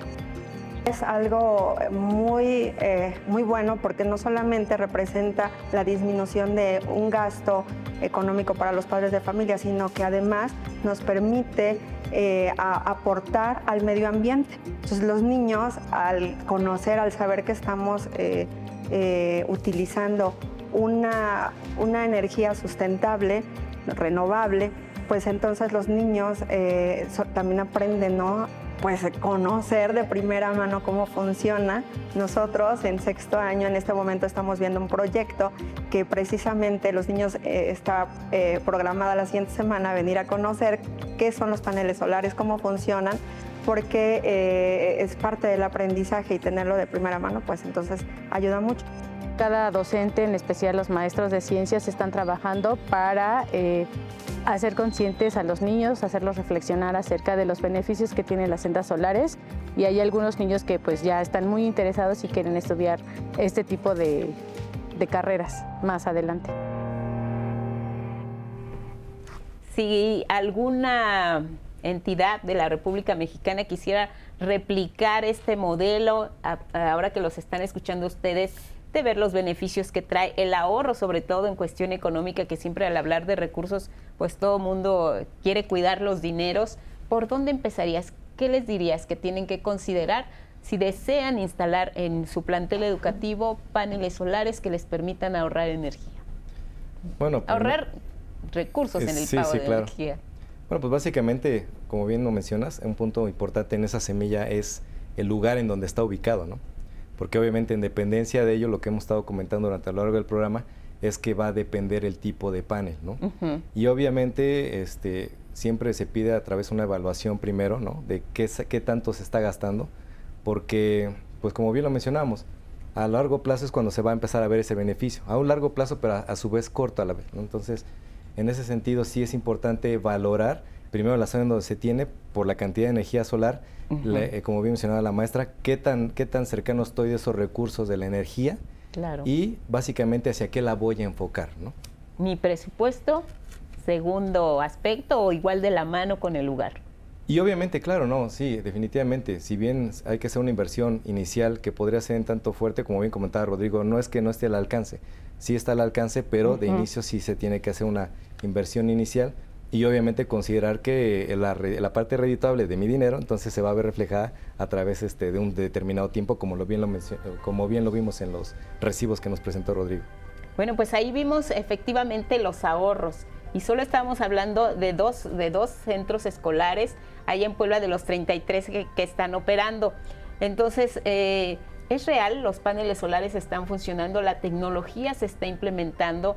Eh, estamos estudiando y revisando el caso de Puebla porque es el, el que tiene pues mayor evidencia de los resultados, él es el que ha estado implementando las políticas públicas, pero queremos agradecer que nos están escribiendo desde otras entidades, desde San Luis Potosí, les mandamos saludos también con sus dudas y preguntas. Regresando de la pausa las vamos a responder, así que aquí esperamos que pues nuestros invitados nos ayuden a atender todas las dudas que tengan al respecto de las escuelas solares y cómo funcionan estos paneles. Volvemos.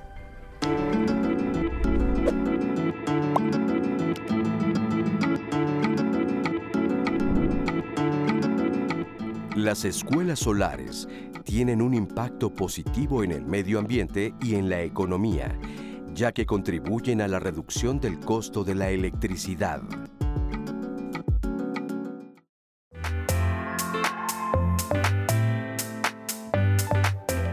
Las escuelas solares es un proyecto, ahora es un programa eh, que empezamos a implementar en la Agencia de Energía del Estado de Puebla, el cual favorece a través del uso de energías re- re- renovables perdón, eh, a las escuelas públicas del Estado para beneficiar a los padres de familia y los alumnos a través del uso de paneles solares fotovoltaicos. Sí, básicamente las energías renovables están muy enfocadas al uso de los elementos de la naturaleza como tal. Con un solo día de energía del sol ¿no? que llega a la Tierra, podríamos suplir toda la necesidad de energía necesaria para toda la humanidad en un año. Los paneles solares como tal no es que sean este, lo más actual al momento. La forma en cómo están construidos y la cantidad de energía que vierten es lo, es lo, es lo nuevo. Estos paneles solares ya empezaron casi desde la Segunda Guerra Mundial. Empezaron ocupándose en los satélites y demás. Lo Así novedoso ahora de esta energía es que la puedes aplicar para otro uso más doméstico. Mientras esté el sol, el astrosol, vamos a tener esa cantidad de energía para poderla transformar de la energía calorífica o este, de luz a la parte eléctrica. En el caso del Politécnico eh, y otras instancias, se han enfocado mucho a la parte del diseño, del análisis, a partir de ciertas teorías, sí, bien matemáticas, pero que de alguna manera llevan en conjunto a trabajar con otras instituciones para poder fabricar, en este caso, lo que son los paneles solares, que tienen tecnología que le llamamos semiconductores. Para que se entienda en la audiencia, básicamente son los chips que tienen dentro los, los mismos este, celulares. Esos paneles solares que nosotros vemos están compuestos de, de obleas de silicio y algunos otros elementos semiconductores, de tal manera que cuando ingresa la luz, lo voy a poner así, cuando ingresan los cuantos de luz o los fotones, como le llamaba Einstein, este, en este caso ingresan y excitan lo que llamamos nosotros electrones. Al estar excitando esa- esos electrones continuamente por el ingreso de esos fotones, entonces es que se genera un flujo de energía, donde esa, esa energía es canalizada a través de una carga que en este caso va definida hacia una batería y esa batería a su vez a otros elementos que permiten tener la conexión a una energía eléctrica alterna. Entonces hay que hacer un proceso de conversión de energía directa a energía alterna que le llamamos técnicamente para que entonces podamos ocuparla en los diferentes luminarias, dispositivos y demás.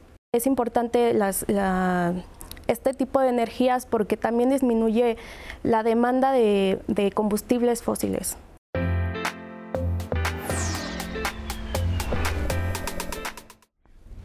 Gracias por seguir con nosotras. Estamos entrando al último bloque del tema de hoy, del día de jueves de sociedad.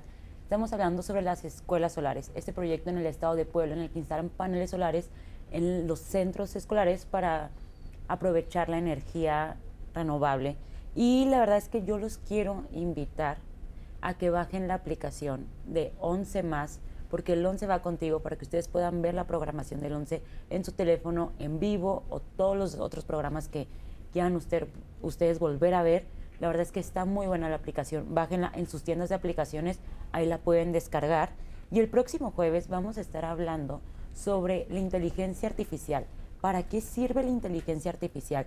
Va a estar muy bueno el próximo jueves en Sociedad, no se lo vayan a perder, ya que la inteligencia artificial está en todas partes, los teléfonos, las computadoras, ya en todas partes tenemos estas inteligencias que ya son partes de nuestra vida. Entonces, sintonícenos y conéctense el próximo jueves, va a estar muy interesante.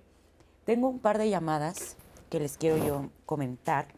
Apolinar Ángeles Jacinto nos dice, ¿cómo pudiéramos incorporarnos al uso de paneles en el municipio Jiquipilco, Estado de México? ¿O dónde podemos contactarlos para traerlos a nuestro municipio a dar una plática?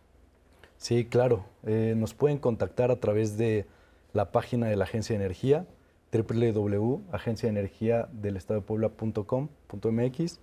También nos pueden encontrar así como Agencia de Energía del Estado de Puebla en Google. Y pues bueno, igual dejamos nuestros datos aquí de contacto para que se los compartan. La verdad es que este programa es específico para el Estado de Puebla, pero eh, también tenemos nosotros contacto con los organismos de energía de otros estados, ¿no? Todos los estados tienen una dirección, una secretaría o alguna institución eh, energética, ¿no? Estatal. Entonces, igual si se comunica con nosotros, nosotros podemos eh, también hacer llegar estas peticiones y con gusto podemos este, igual eh, asistir a dar una charla a estas instituciones y por lo menos comentarles cómo es que hicimos este proceso, cómo es que llegamos a armar este proyecto. Así es. Muchas gracias. Sí, porque la verdad es que sí hay muchísimas dudas de la gente de quieren ellos ver cómo lo pueden instalar en sus estados. Claro, Entonces, con gusto. Claro. Tengo una llamada anónima que dice, ¿cuál es el periodo de vida útil de un panel solar? ¿Cómo saber si ya es necesario cambiarlo? Básicamente, pues es el periodo eh, convencional es aproximadamente 20 años en adelante. Obviamente también depende mucho del mantenimiento que se le realice, ¿no? Y obviamente eh, una de las formas en cómo se, cómo se sabe que realmente este ya no está siendo tan útil como cuando yo lo instalé o lo compré, básicamente se va a ver en el reflejo de la cantidad de energía que está proporcionando. Si obviamente vemos que en el consumo empieza a bajar, no me alcanza a energizar todo lo, lo, que yo, este, todos mis equipos, por ejemplo, hablando en caso particular de una casa, pero a su vez el recibo de luz empieza a aumentar o empieza a tener ciertas variaciones, pues obviamente me voy a dar cuenta que algo está sucediendo con mi panel solar. Perfecto, muchas gracias. Una llamada de Julio Salvador Morales que pregunta si es verdad que para poner los paneles solares en su casa tiene que tener un contrato con la compañía de luz. Bueno, básicamente ahí no sé cómo lo regulan en la parte de, allá de Puebla, pero de alguna forma en el tema de las casas comentaba hace rato que el panel solar tiene un, banco, un centro, un banco de, de, baterías donde justamente recae parte de la energía de ahí, pero definitivamente sí, tiene que pasar a través de lo que es este, la Comisión Federal, porque de alguna manera tiene que estar regulado. En ese sentido, esa regulación ellos la miden a través de que el sistema esté dando el voltaje adecuado y que obviamente todos los dispositivos que conectan no estén generando un problema que se regresa prácticamente a través de la línea y que puede dañar los transformadores. Perfecto, muchas gracias. Samuel Cerdaña pregunta si se pueden aplicar otras energías renovables en las escuelas, que si son muy caros los generadores eólicos. ¿Otras energías renovables en escuelas? ¿O es complicado? Es más complicado, realmente es más complicado justo por el tipo de tecnología. También está influyendo también el tipo de clima. Un aerogenerador no se puede poner en cualquier lado considerando que va a generar lo mismo que en el estado de Puebla, que, que sí hay el potencial, no lo va a generar en el estado de México. Entonces, eh, creo que es más viable y guiarse por la energía solar fotovoltaica. Perfecto. Paco Ruiz pregunta si hay empresas mexicanas certificadas que se dediquen a hacer paneles solares. ¿Empresas mexicanas certificadas? Sí existen, sí existen empresas mexicanas que producen paneles solares, ¿no? Eh, lo, importante aquí para conocer cuál es eh, la mejor tecnología, eh, los mejores productores, es acercarse con las instituciones eh, eh, legales ¿no? y, que, y oficiales como la Agencia de Energía. Nosotros tenemos un catálogo de proveedores y en ese catálogo de proveedores nosotros revisamos a estas empresas que realmente cumplan con todo, ¿no? También CFE tiene su, eh, su FIDE, ¿no? Su, su fideicomiso para el ahorro energético y también tiene su catálogo, un catálogo muy extenso donde no solamente puedes ver empresas que cumplan con toda la normatividad de paneles solares, sino también de, de, eh, luminarias, de termosolares, ¿no? de calentadores de agua solar, etcétera. Entonces, hay que acercarse con las instituciones eh, oficiales. Eh, la Agencia de Energía es una de ellas, también las agencias de energía estatal, y pues bueno, a nivel federal, pues está también Comisión Federal de Electricidad, que da mucha certeza y revisa muy bien a que cumplan estas empresas con la normatividad. Entonces, si yo instalo paneles solares, ¿tengo que también cambiar la infraestructura eléctrica del inmueble? Básicamente, más que cambiarla, sí se hay que adecuar dependiendo a las cargas que yo necesite, obviamente, como toda instalación eléctrica, pero definitivamente sí lleva un conjunto de instalación extra, por lo que comentamos, que es obviamente la energía solar eh, a través de los paneles nos la entrega de manera que llamamos corriente directa. Corriente directa, para entenderlo de manera más, directa, más fácil, es como una pila que tiene un positivo y una tierra. Pero obviamente la energía de, que ocupa un refrigerador, electrodoméstico pensado en la casa, es energía alterna. Entonces, esos sistemas intermedios, los que mencionábamos entre el panel solar y el llegar a, un tema de poder conectar un electrodoméstico, tiene que pasar a través de lo que se llama un inversor de voltaje. Y obviamente todo ese conjunto sí lleva una instalación extra que se conecta a la instalación general de la casa.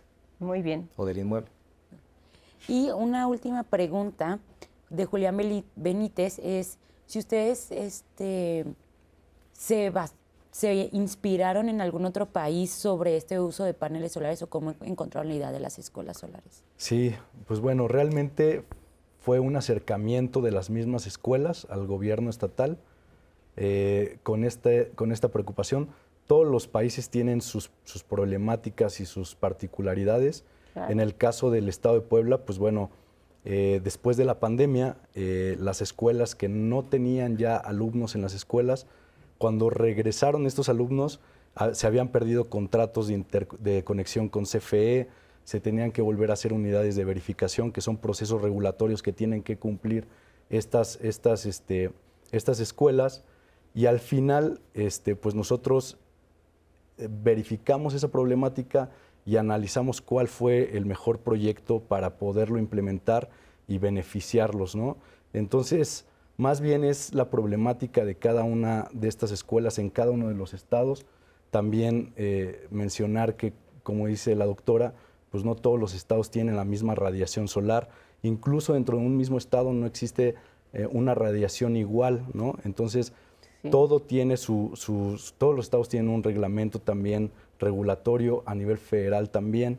Entonces, es caso por caso, ¿no? Estado por estado y las autoridades que lo desarrollen tendrán que ver sus particularidades. Entonces, la verdad no nos inspiramos, eh, eh, eh, nos inspiramos más bien por el beneficio de la población, ¿no? Del Estado, y en eso nos, nos, basamos y basamos todos los proyectos que desarrollamos. Así es. Muy bien, pues vámonos ahora al teatro. Andrés, bienvenido, ¿cómo estás? Adelante, buenos días. Andrés Castuera. Hola, ¿qué tal? Lupita, Diana Laura, amigos y amigas que nos siguen aquí en Diálogos en Confianza. Hoy les voy a invitar a una obra de teatro que es una fusión entre un concierto musical lleno de fiesta, lleno de alegrías, lleno de caras pintadas, porque al mismo tiempo es un espectáculo de clown. Les hablo de Alegrísimo Live At, donde vamos a ver a actores que además son músicos, que además son clowns y que además son virtuosos. Déjenme decirles que parte del tema, parte de la historia es justamente jugar con eso son eh, payasos que están tratando de dar el mejor concierto de su vida, pero que todo les sale mal. Pero por supuesto, detrás de este juego de que todo les sale mal, hay talentosísimas y talentasísimos, además egresados de mi alma mater, del Colegio de Literatura Dramática y Teatro de la UNAM, lo cual me llena de orgullo ver realmente cómo han evolucionado y cómo han llevado el clown, este lenguaje que poco a poco se ha introducido y se ha hecho parte del público infantil de nuestro país, estos estos personajes que a veces no hablan, que todo lo dicen con gestos. Ahora imagínense ponerle música y además ya se han hecho a la tarea de comenzar a componer música original. Es decir, Alegrísimo surge como esta banda para contar esta historia, pero ya son una banda consolidada. Después de este proyecto seguirán dando conciertos, seguirán componiendo. ¿De qué va la trama? Bueno, Gusli, Gusli que además está inspirado en estos, en estos payasos blancos, estos payasos cara blanca, que eran los payasos serios, los que todos que todo quería que le salieran bien, y por otro lado el payaso Augusto, que era el que le destrozaba todo al payaso cara blanca. No son payasos al azar, cada uno de estos payasos ha reflejado a uno de los personajes a lo largo de la historia clown. Y vamos a ver cómo Gusli quiere que todo salga bien, y bueno, sus hermanos lo echan todo a perder las carcajadas de las niñas, de los niños y de los adultos que se convierten realmente en niños durante esto son de verdad algo que nos nutre. Pocas obras logran tenerlo a uno riendo de principio a fin. Vamos a ver estas imágenes de Alegrísimo Live At, porque la mala noticia es que este fin de semana es la última función. Pero eso se los cuento de regreso. Ahorita disfruten estas imágenes desde el Foro Shakespeare. Alegrísimo Live At.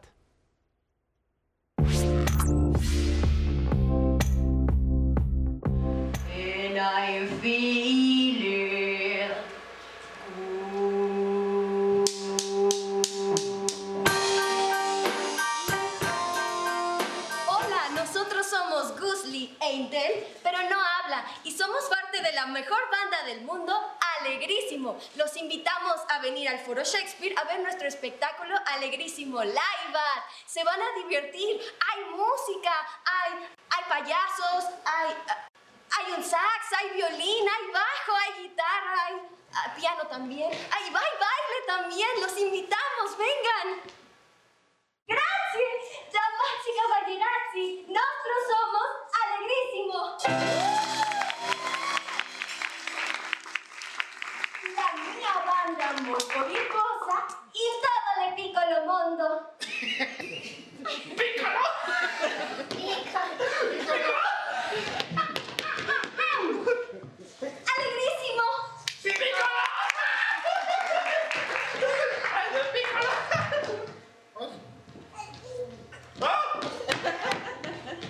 Este es un show llamado Alegrísimo Live At y es un concierto y al mismo tiempo es un eh, show de clown, es un 2 por 1 Entonces, eh, nosotros tocamos diversos instrumentos, el, el bajo eléctrico, la guitarra eléctrica, el teclado, el saxofón, el violín y después intercambiamos muchos más instrumentos y bueno, este es un show que al mismo tiempo es un concierto y tiene una historia y la historia es que nuestra hermana Gusli trata de tener de que nosotros tengamos el mejor show del mundo. Pero bueno, nosotros somos un poco despistados, entonces trataremos de dar nuestro mejor esfuerzo.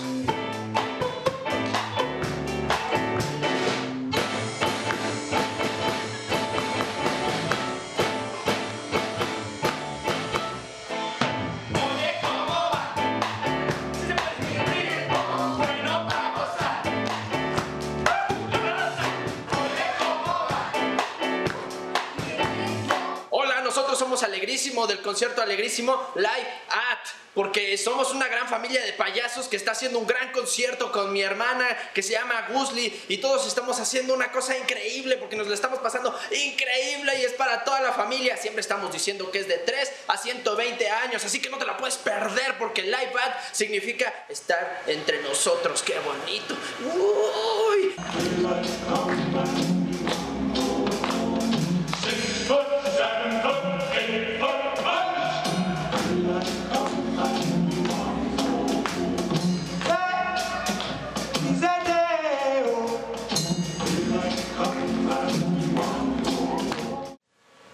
Hola, ¿aquí? ¿Aquí? Ah, no, acá. Eh, hola, yo soy su tío local para servirle a usted a Dios y soy de la obra Alegrísimo Live Ad y quiero invitarlos que no se lo pierdan todos los domingos. Es una obra que también al mismo tiempo es un concierto de música. Somos cinco payasos y nos van a ver hacer cosas nunca he visto antes, se lo aseguro. Así que vengan y nunca dejen de faltar al teatro.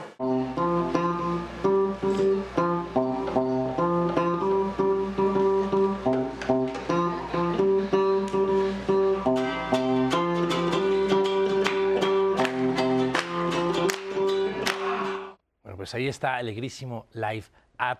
No saben lo complicado que fue poderlos entrevistar para que tomaran la cosa en serio. Ha sido de las entrevistas más divertidas que hemos tenido. Y como verán, estas interpretaciones de estos covers de grandes clásicos los hacen en versión payaso, en versión clown, y al final estrenan su primer número original y que promueven que ya serán una banda, una banda con música original y que regresarán con nuevos temas. Pero hay que ir a ver este concierto que dentro de todo el destrozo que hacen termina siendo sumamente divertido. Además no saben la participación del público todo el tiempo. Pero les decía, este domingo es la última función de Alegrísimo Live At, ahí en el Foro Shakespeare al mediodía. Por favor, no se lo pierdan. Lleven, como lo decía tío local, para niños y niñas desde los 3 hasta los, ya decían que iban a aumentar la edad hasta los 126 años. Y de verdad, el buen clown mexicano, actrices, actores, la música es totalmente en vivo, todos los instrumentos y además vieron a estos virtuosos, por eso decía yo virtuosos. Llega un momento en que están tocando todos juntos el instrumento del otro. De verdad, no hay desperdicio en Alegrísimo Live At este domingo al mediodía en el Foro Shakespeare, última función.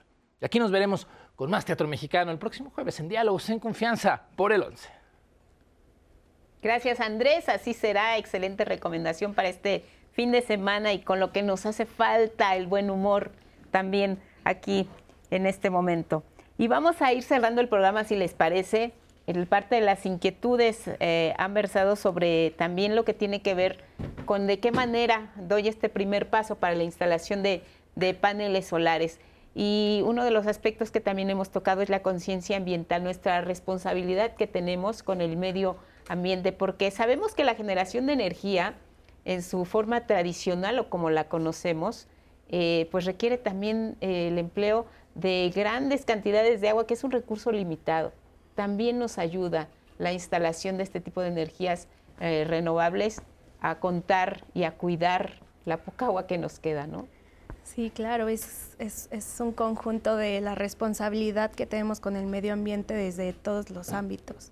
Cuidado del agua, y cuidado de nuestro entorno. Entonces, es, las tecnologías hoy en día responsabilizan sobre muchos aspectos a las personas, sobre toda la sociedad, entonces es, es, imprescindible. Quien quiera dar ese primer paso para la instalación de paneles solares, ¿por dónde le dirías que tendría que empezar? Sí, claro. Pues lo primero es que ya están viendo aquí los beneficios, ¿no? Son transparentes. Eh, el gobierno adquiere esa responsabilidad de, de accionarlo sobre sobre los sectores más necesitados y más estratégicos, ¿no? Se necesita voluntad, es por ahí por donde debemos de empezar, pero no solamente voluntad para instalar tecnología o reducir eh, costos económicos, ¿no? sino también para el cuidado del medio ambiente y para poder concientizar a nuestros niños y niñas. Eso es lo, lo, importante en estos proyectos, porque son el futuro de todo lo que va a suceder en los próximos en las próximas generaciones, ¿no? Y bueno, que ya cuenten con esta conciencia, con este tipo de capacitaciones, es bastante importante. Van por la tercera etapa ya en Puebla para la instalación. Por la segunda, por la, segunda, etapa, así es. Eh, esperamos eh, poder eh, llevar este tipo de proyectos al 100% de centros escolares, ¿no? Este, tener un impacto positivo en más de 76 mil alumnos y alumnas, un promedio de 60 mil padres de familia, ¿no? Familias. Y pues bueno, con esto esperamos reducir 800 toneladas de dióxido de carbono al año y eh, a tener un ahorro promedio del 75% en cada uno de estos centros escolares para que este recurso económico, pues bueno, eh, pueda llegar a, beneficiar a, las escuelas en otras áreas que se necesitan. Y además, también este proyecto crea la necesidad de poder capacitar a estos estudiantes, a estos alumnos, desde muy pequeñitos, desde centros eh, preescolares, y así crear embajadores ambientales y energéticos que también lo puedan ir implementando en sus hogares, ¿no? Todo este tema del ahorro y uso eficiente de la energía y sentirse orgullosos, ¿no? Aquellos alumnos que ya tienen y son parte de este proyecto de escuelas solares porque, pues bueno, están contribuyendo también a beneficiar en el cambio climático ciencia aplicada y tecnología avanzada, hay que mirar hacia ese punto para poder contar con las energías renovables que nuestro país necesita y cuidar el medio ambiente, Gustavo. Sí, definitivamente, Lupita. Bueno, básicamente yo soy partidario de que hay que tener actitud antes que aptitud Y justamente el científico inventor, inventor Nikola Tesla fue el precursor de todas estas tecnologías que en su momento no se veía que fueran a dar tanto fruto, pero que hoy por hoy pues las valoramos muchísimo, ¿no? Y en ese sentido pues decía que el futuro mostrará los resultados y va a juzgar a cada uno de acuerdo a sus logros. Entonces en ese sentido hagamos un acto de conciencia individual para que podamos ver un cambio a final de cuentas en toda la humanidad y optemos por la parte de energías renovables. Pues ahí están los mensajes de nuestros especialistas expertos con el tema de escuelas solares. El programa se queda en redes para que lo consulten. Si tienen alguna duda, lo compartan también y vean que es un, un, proyecto que se hizo realidad en Puebla y que puede ser realidad a nivel nacional, Diana. Sí, Lupita, y también en la aplicación de 11 más lo pueden encontrar para que lo compartan y lo vuelvan a ver. Muy bien, gracias a todos. Hasta la próxima. Buenos días.